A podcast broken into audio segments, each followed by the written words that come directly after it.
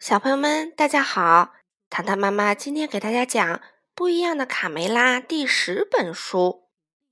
我要救出贝利奥，我们一起来听吧。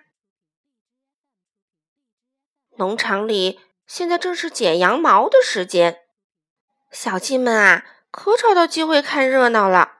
他们在一旁尽情嘲笑。国王的羊倌挥舞着大剪刀。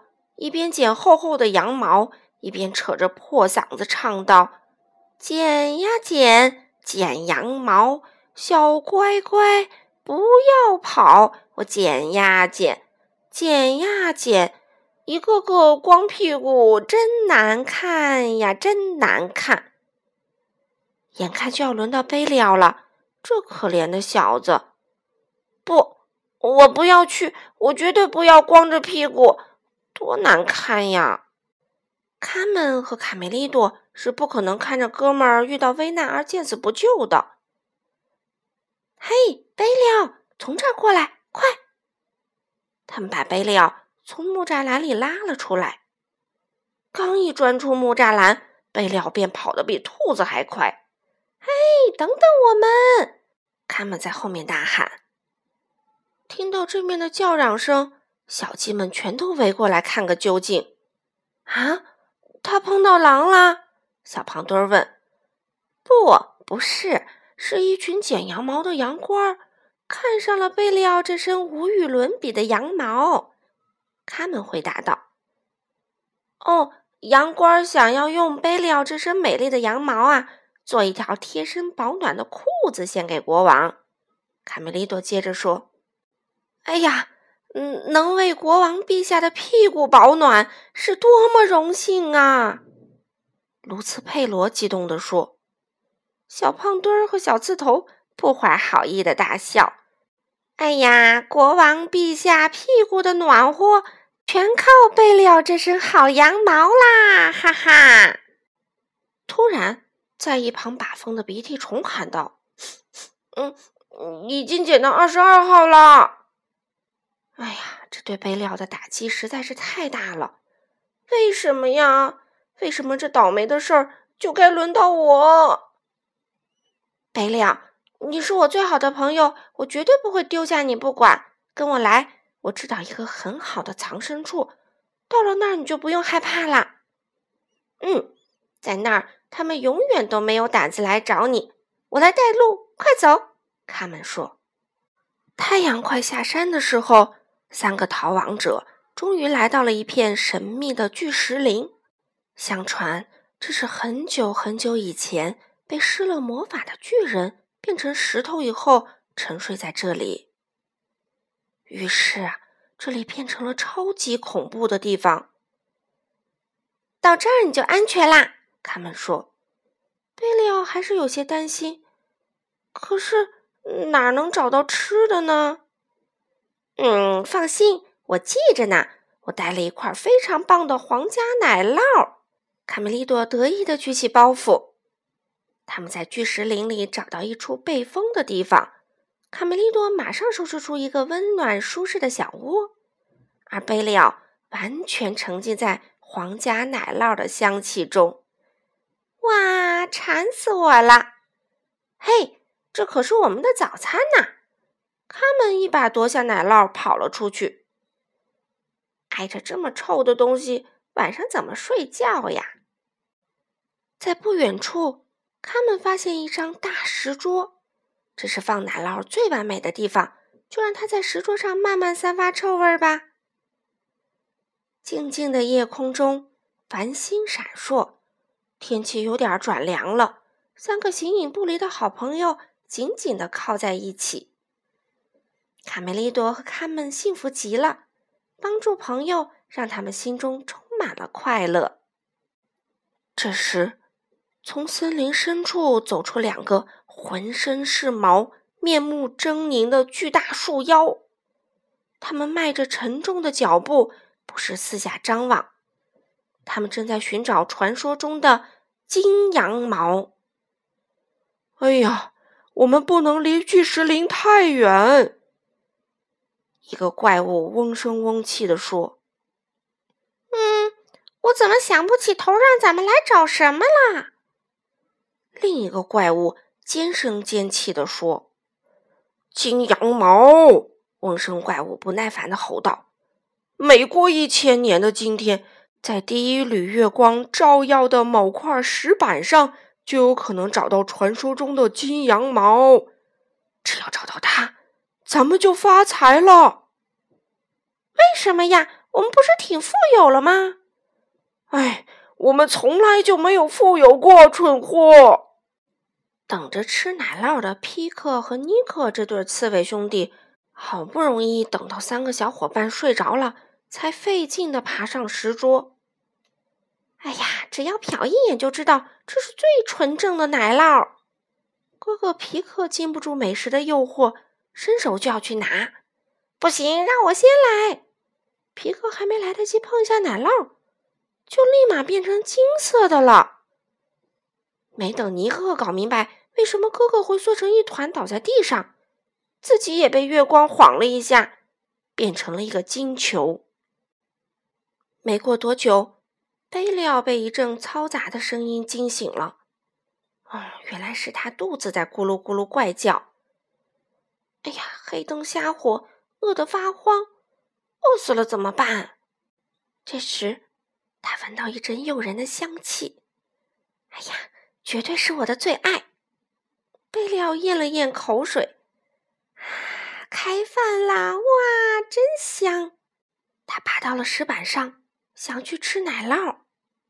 砰！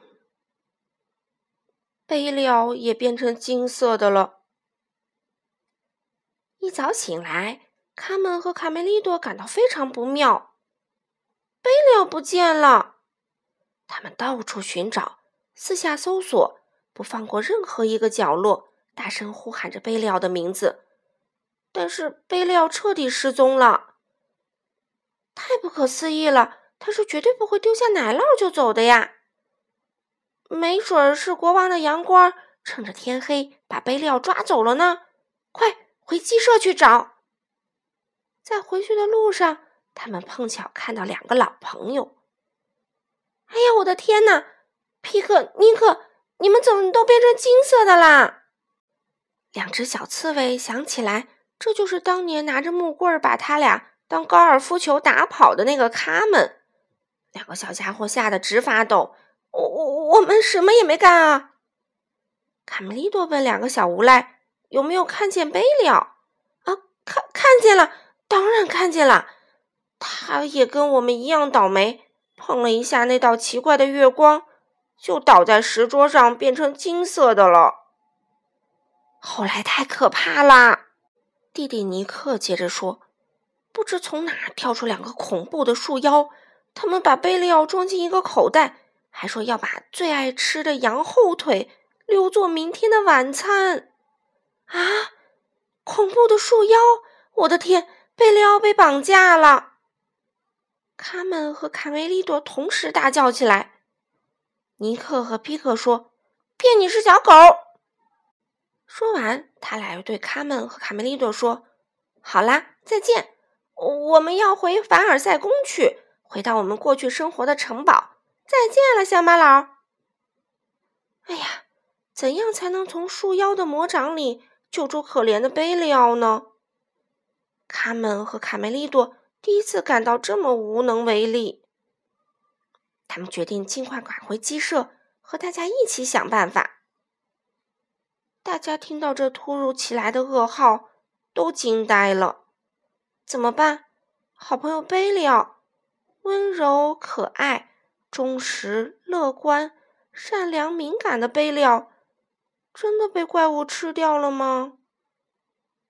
卢茨佩罗。尽力安慰着卡门和卡梅利多，小鸡们哭作一团。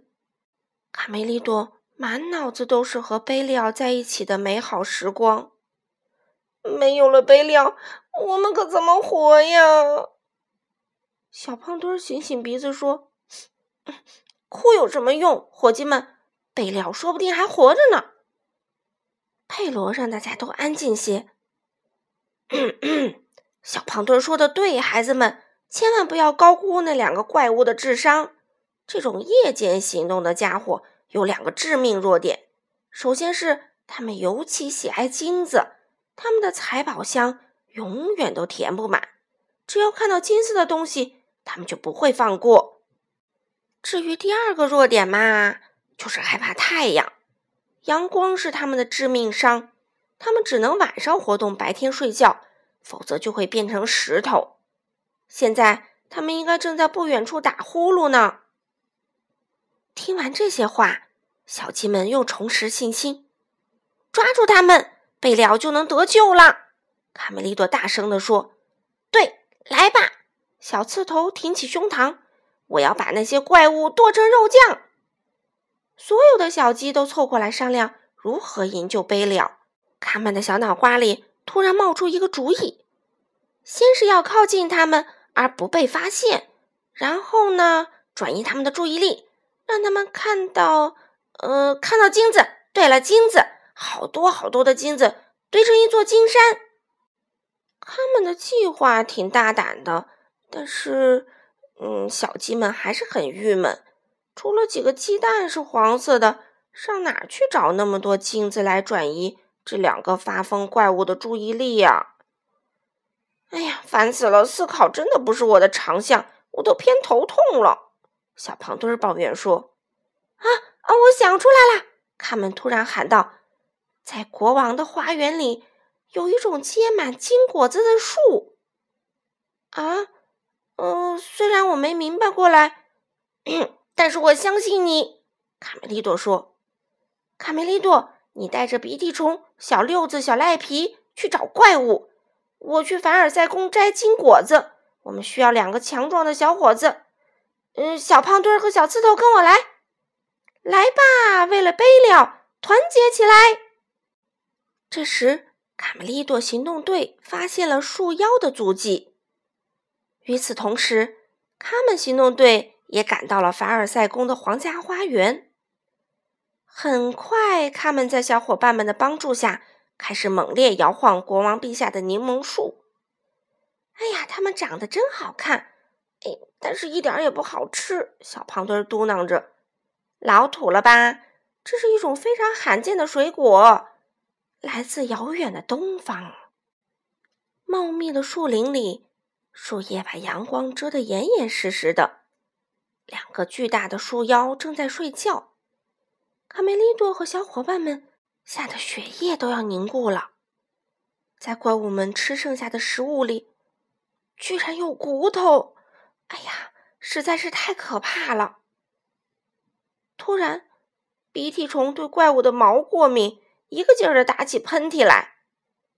啊阿丘，阿丘！两个怪物突然被喷嚏声惊醒。嗯，哪来的声音啊？嗡声怪物竖起树枝一样的耳朵。嗯，我们被一群小鸡袭击了！卡梅利多大喊。你到底把我的朋友怎么样了？可恶的恶魔！突然，麻袋口袋里发出一阵呻吟。嗯，那是大家都非常熟悉的声音。咩！啊，贝利奥！怪物们赶忙拦住小鸡们的去路。再往前走一步，我就吃了你们！另一面，他们把采摘下来的柠檬装进篮子里。一会儿就能派上用场了。他边走边喊：“谁要金鸡蛋？多好看的金鸡蛋呀！我的金鸡蛋，谁要金鸡蛋？”听到叫卖声，怪物们伸出头来。他们看到满满一篮子的金蛋，口水都要流出来了。嗯，小屁孩，你们是从哪找到这些宝贝的？嗡声怪物贪婪的问。这是我的鸡蛋，他们机智地说：“我可是产金蛋的鸡，每隔几天我就会下一个金蛋。哎呀，但是我很苦恼，先生们，虽然是金蛋，可我拿它们一点用也没有。”啊，我们全要了！怪物们边说边把手伸过去去抢金蛋。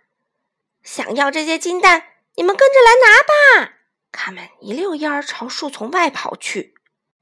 怪物们在后面追，站住！打碎了金蛋要你们的命！哎呀，看你们往哪跑！混乱中，怪物们没有刹住脚，跟着他们冲出了树林，一下子暴露在阳光下。啊，阳光！哎，阳光！两个怪物瞬间变成了石头。小六子警惕地监视着怪物们的行动。卡梅利多赶紧解开装着贝利奥的袋子。贝利奥，卡梅利多，啊，我还以为再也见不到你了呢，我的小鸡。你还好吗？没关系吧，我的小羊？哎呀，我的妈呀！小胖墩儿惊讶地看着贝利奥的一身金毛。你浑身珠光宝气的，活像个国王。哎呀，就是被那讨厌的月光照的。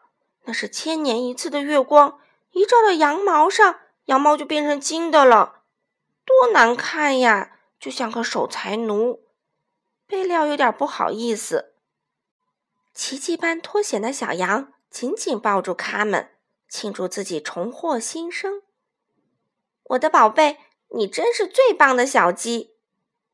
而小胖墩儿则在另一边摆着夸张的姿势，向伙伴们吹嘘着：“啊，这个呀。”呃，刚才怪物在我脚下苦苦哀求说：“胖哥，求求你饶了我吧，我家里还有老婆和孩子呢。”小鸡们争先恐后的与贝里奥拥抱、挠痒痒，尽情的享受着重逢的欢乐。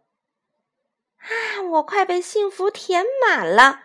如果没有这身该死的金羊毛就更好了。昨天你们还在帮我逃避剪羊毛，可现在……没有什么比回到阳光那里更让我高兴的事儿了。夜晚，在农场里，阳光把贝利奥的羊毛全都剪下来了。至于皮克和尼克吗？他们被国王的牙签匠把身上的刺儿都拔光了，尴尬的逃出了凡尔赛宫。嗯，月光下，我们发誓永远都是好朋友。嗯，贝利奥。嗯。我保证，如果哪天我们不再是好朋友了，那一定是我死了。好长一段时间的沉默后，贝利奥脑子里突然蹦出一个问题：不知道那些金羊毛都用来干什么了？在凡尔赛宫，谢谢你，我的羊倌儿，它让我感觉优雅极了。法国国王路易十四说：“贝利奥的金羊毛。”被他顶到了头上。从那天起，他高兴地宣布了自己的新名号——太阳王。好了，小朋友们，今天的故事就讲到这里啦，我们明天再见吧。